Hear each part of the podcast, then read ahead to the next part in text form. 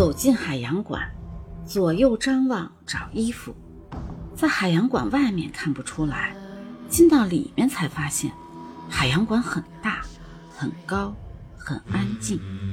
宽大的走廊另一边排列着巨大的水族箱，模拟海洋世界。还没有找到衣服，却先看到一张告示：一。不要在有人时进入海洋馆。如果你进来后有工作人员接待了你，在看完这条告示后，请立刻找借口离开。二，如果你看见这条告示为止都没有工作人员出现，可以留下来参观休息。这里的食品都是免费供应，可以自行拿取。但是不要食用山羊肉。如在货架看见如此标识的食品，请无视。三，如果你在十六点之前进入，在海洋馆内停留时间不可多于半小时。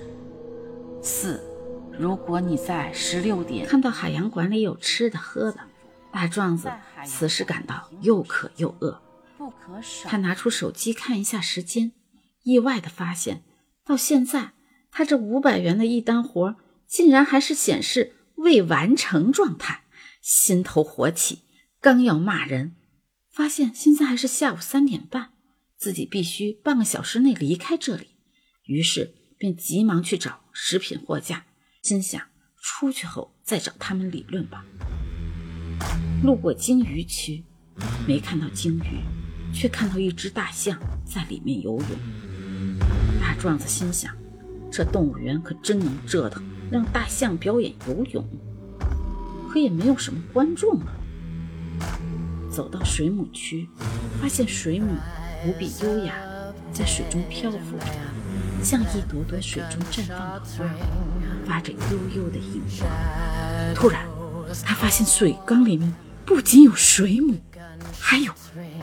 他也在安静的凝视着水母，顿时七魄飞了六魄，也顾不得找吃的了，赶紧逃也似的离开了海洋。